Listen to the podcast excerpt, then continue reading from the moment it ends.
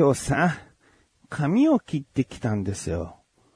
うーん、で、まあ、1000円カットと言われるような、まあ実際1200円の場所でしたけれども、安く早くやってくれる、まあ、ヘアカット屋さんに行ってきたんですけど、うーん、前回行った時はね、まあまあ、あいい感じかなっていう、うん、1200円だし、こんな感じかなと思ったんですけど、ああいう安い料金のお店って、指名制度がそんなに重要視されてなくて、あの、要は数をこなせば食っていける世界って食っていける業界なんだよね。安い、あの、ヘアカット屋さんっていうのはね。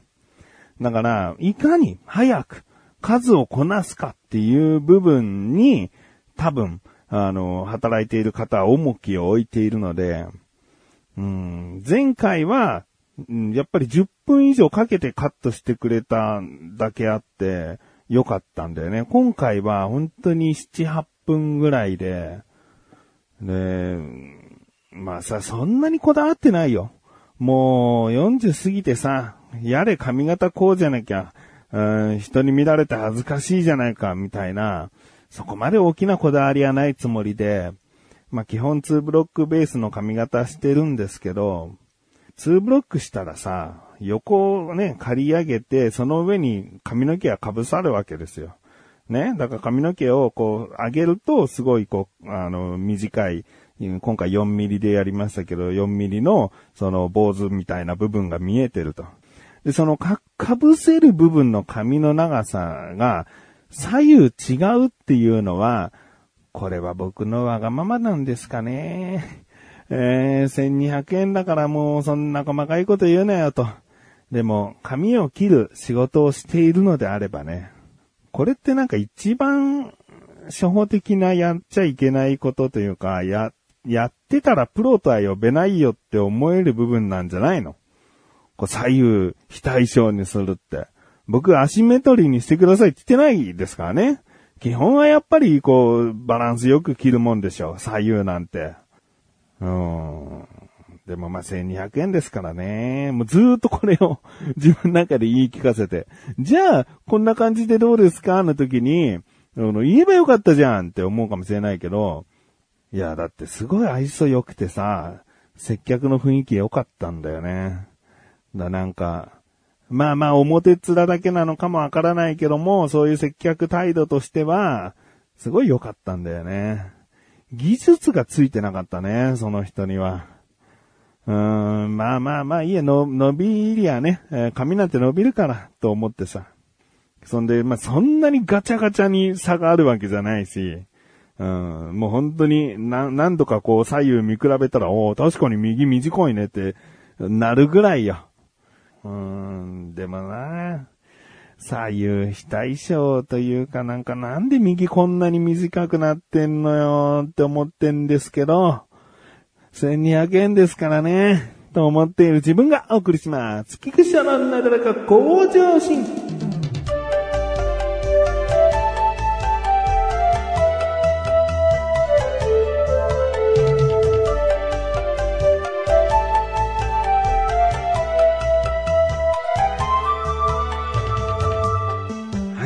で、今回話したい話はですね、犯人は誰だ？ね、犯人誰なんだよっていう話です。えー、そもそも何が起こったかというとですね、僕、とある日、あの、会社行って仕事してる時に、もう、我慢できないぐらいの腹痛に襲われて、で、まあ、おならが出そうだなっていう感覚があって、で、まあ、どうしようかな。うーん、すごいスーッとしたおならだったらもうしちゃおうかなとかさ、考えて、でもなんか、このまましちゃおうかなって一瞬考えた時に、このおなら、スーで終わるやつじゃないぞって、ちゃんとこう判断ができて、で、トイレ行って、まあお腹ももちろん痛いし、トイレ行って、で、もう便器に座って、スーをやってみるぞと思ったら、お食事中の方はここまでにしてください。ここから汚い擬音が入るかもしれません。おならをスーッとやるつもりで踏ん張ってみたら、べちょべちょべちょべちょべちょべちょっていう、もう もうすっげえ溜まってた線をポンって抜いた時に液体ドバーって出てくるっていうぐらいの、もうゆるゆるのあれがビヤーって出ちゃってですね。まあ、その時はすごい解放された気分であったんだけれども、うわ、この腹痛下痢かと思って、でね、まあまあまあ、急に下痢になる日もあるでしょう。そんな日もあるでしょう。もうすっきりこう全部出して、えー、調子を整えようと思って、もうその時に出るものを全部出したつもりでね。で、また仕事に戻ったんですよ。でね、また30分ぐらいしたらお腹痛くなってきて、えー、さっきので終わってないの？と思って。で、もう我慢できずにトイレ行ったら、やっぱりこう、下痢が止まっていなくてですね、この犯人ですよ。えー、この犯人は一体何なのかと僕考えてたんですよね。何が原因でこんな腹痛に襲われてるんだと。まあ、いろいろなね、病気に伴っての下痢ってあるから、じゃあ風邪ひいてんのか、えー、他にもなんかそういった、えー、内科的な病気を今患ってんじゃないか。いや、それはない。至って他は健康であると。そこが犯人説はかなり低い。可能性は低い。じゃあ前日食べたものは何だ？前日はうどんを食べました。温かいうどんを食べました。ここでなんか冷たいのを食べてお腹が冷えて夜もお腹冷やして、で、寝ちゃったからもう下痢になっちゃったんじゃないのの可能性。夜あったかいうどん食べてますからね。うん、うどんにまず罪はないね。えー、卵も使ってないけど、キノコと豚肉のあんかけうどんを作ったんで、で、そのキノコもしめじ、えのき、エリンギなんで、腹壊しそうなキノコじゃないんですよね。うん、いやうどんはないだろうな。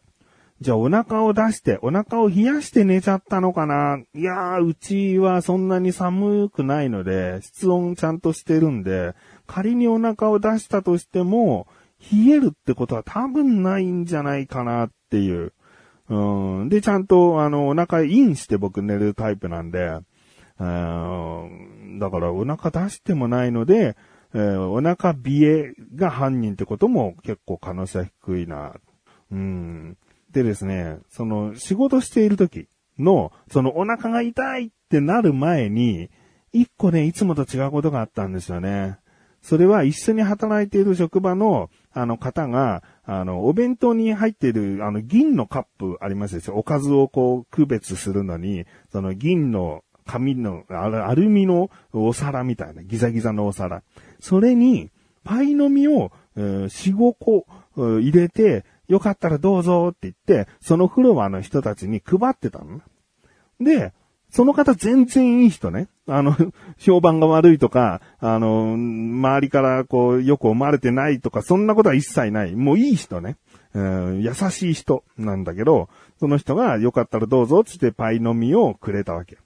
で、食べて美味しいと思って、で、それを食べてからお腹が痛くなったっていうのはあるよね。食べたからじゃないよ。食べてからお腹痛くなった。いやいや、別にね、その方が何かを入れたってことはもう100%ないと信じてますけど、信じてますっていうかもうないと思うんだけど、まあまあまあ、ね、あの、可能性はあるんじゃないの？入れたんじゃなくて、何かが付着しちゃったパターンとかね。そもそもパイの実がってこともあり得るよ。いや、これを言うと、パイの実さんを作ってるところに迷惑がかかるからそんな強くは言えないけども、うーん、可能性はゼロではないなぁと思ってんだけど、でもまあまあ信じたい。うん、もうそのお菓子メーカーもそうだし、えー、わざわざこうやって、えー、みんなにね、えー、よかったらどうぞなんてお菓子を分けてくれるような、えー、型を疑いたくはない。だからここをも潰しておきたいね、可能性はね。で、もう少し考えてみたら、そういえば僕朝、あれ食べたじゃんって思ったんですよ。で、それがですね、僕、あの、会社に行く前に気になるラーメン屋さんがあって、で、ここのラーメン屋さんって朝の7時からやってるんですよ。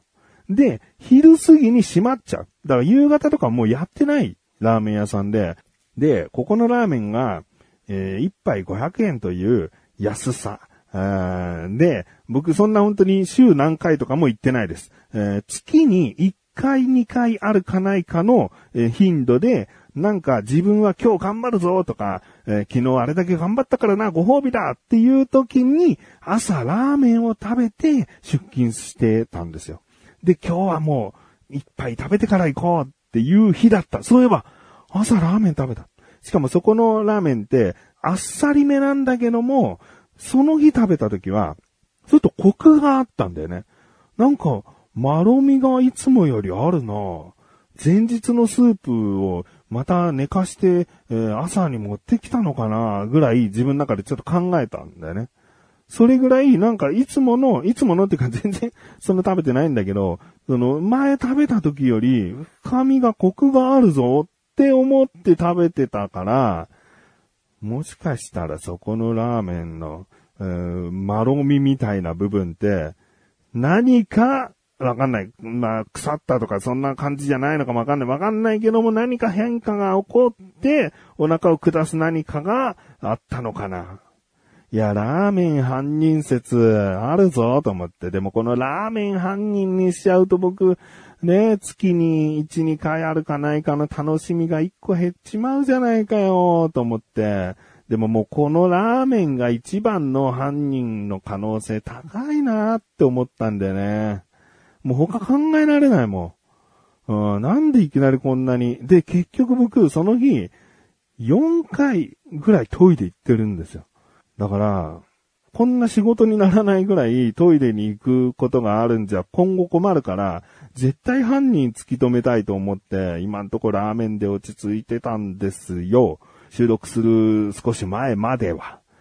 ただ、この収録する直前にですね、新たな真犯人が浮上してきたんですよ。それは何かというとですね、僕、ちょっと腰が痛いなと思って、で、とある、まあ、メーカーの、まあ、湿布っぽい、えー針、針薬でいいのかな？うん貼系の薬を腰に貼ったんです。そしたらですね、いきなり下痢になりまして、えー今日一日全然そんな予兆なかったんだけど、それを貼った途端にですね、急にお腹が痛くなって、で、トイレ行ったら、案の定下痢になってたんですよ。で、もしかしたら、その、もう一日に4回、5回トイレ行った日も、腰に貼ってたんじゃないかなっていう記憶がかすかにあって、この、ね、で、なんかちゃんと、まあ、うん商標登録された名前があるから、変なね、風評被害に行かないように名前は伏せますけれども、ここの製薬会社の作った、うーん、湿布のなんたらテープのせいかもしれない。で、調べてみたら、副作用で確かに下痢って書いてありましたね。えー起こる可能性がある副作用ね。必ずある副作用じゃなくて、起こる可能性がある副作用として下痢ってありましたんで、あとりあえずラーメンは釈放しておこうかなというふうに思ってます。犯人が分かったらまたお知らせします。